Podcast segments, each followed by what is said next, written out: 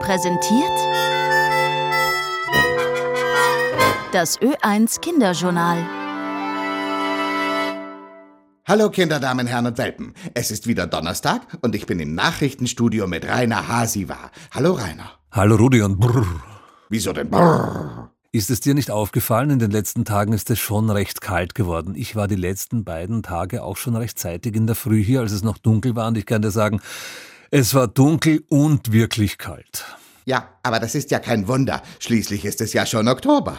Ja schon, aber der Oktober ist ja auch nicht mehr, was ein Oktober früher war, letztes Jahr. Heißester Oktober, der jemals gemessen wurde und heuer Temperaturrekorde. Und weißt du, Rudi, da habe ich mir einfach gedacht, das geht so weiter und es wird schon gar nicht richtig kalt, aber jetzt weiß ich, der Herbst ist doch gekommen. Also, falls du geglaubt hast, der Herbst kommt nicht, kann ich nur sagen, dubidu. Ist eine Abkürzung für du bist dumm. Aber hallo, jetzt habe ich aber auch eine Abkürzung für dich. C-C-A-M-L-R.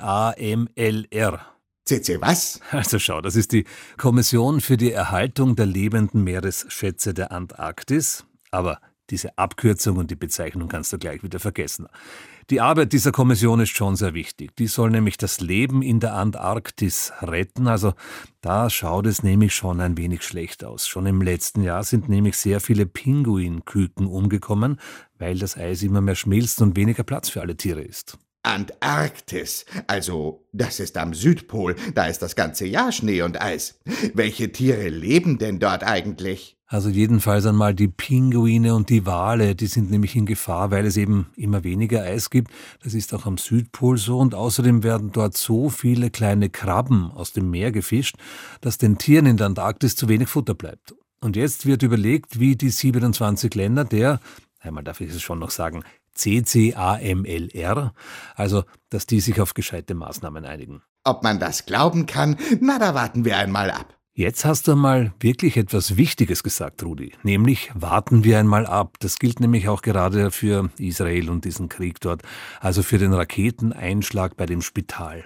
Warum? Na, da weiß man einfach jetzt noch nicht, was wirklich passiert ist, weil wir haben ja gesehen, was zu sehen war. Eine Rakete ist bei diesem Spital eingeschlagen und es sind sicher viele Menschen gestorben, schlimm genug. Aber wie schlimm genau und warum das passiert ist, da müssen wir noch abwarten. Aber wie viele Möglichkeiten gibt es denn? Naja, derzeit zwei. Die Hamas sagt, Israel hat das Krankenhaus beschossen. Aber Israel sagt, das war eine andere Terrororganisation aus Gaza, deren Rakete Gaza nicht verlassen hat, sondern eben dieses Krankenhaus getroffen hat. Ja, aber wer hat denn jetzt recht? Genau das ist halt die entscheidende Frage, Rudi. Wichtig ist dann mal, sich alles anzusehen und wichtig ist vor allem nicht zu denken, ah, alles zu kompliziert, interessiert mich nicht, weil aller, aller, allermeistens klärt sich das schon auf. Derzeit geht es eher in die Richtung, dass die Rakete wirklich in Gaza abgestürzt ist und Israel nichts damit zu tun hat. Wie ich heute schon gesagt habe, na, da warten wir einmal ab. Und wie ich heute auch schon mal gesagt habe, jetzt hast du wirklich etwas Wichtiges gesagt, Rudi. Hast du gehört? Man kann jetzt gratis ins Museum gehen, in dieses ganz neue am Wiener Karlsplatz. Ja, kann man noch nicht, aber bald. Das Wien-Museum wird Anfang Dezember eröffnet werden und dann kann man immer gratis ins Museum gehen. Das hört sich großartig an. Anderswo ist das schon gemacht worden. Also in England zum Beispiel sind die Museen, die dem Staat gehören, gratis, also die sogenannten Dauerausstellungen, also was man immer sehen kann. Und wenn ein Museum dann eine Spezialausstellung hat, dann muss man zahlen oder wie? Ja, sicher ein wenig Geld von den Besuchern brauchen die Museen ja schon. Warst du schon einmal im Wien-Museum? Ja, aber das ist schon länger her, weil das wird ja gerade umgebaut seit ein paar Jahren. Aber das letzte Mal, als ich dort war, da war eine Ausstellung über den Donaupark. Da war ich nämlich als Kind oft mit meinen Großeltern und Rudi, weißt du, was das Beste damals am Donaupark war? Der Donauturm? Oder der große Spielplatz? Oder die Lilliputbahn? Oder was denn? Du hast jetzt gleich dreimal den Kopf geschüttelt. Der Sessellift. Früher hat es nämlich im Donaupark einen echten Sessellift gegeben.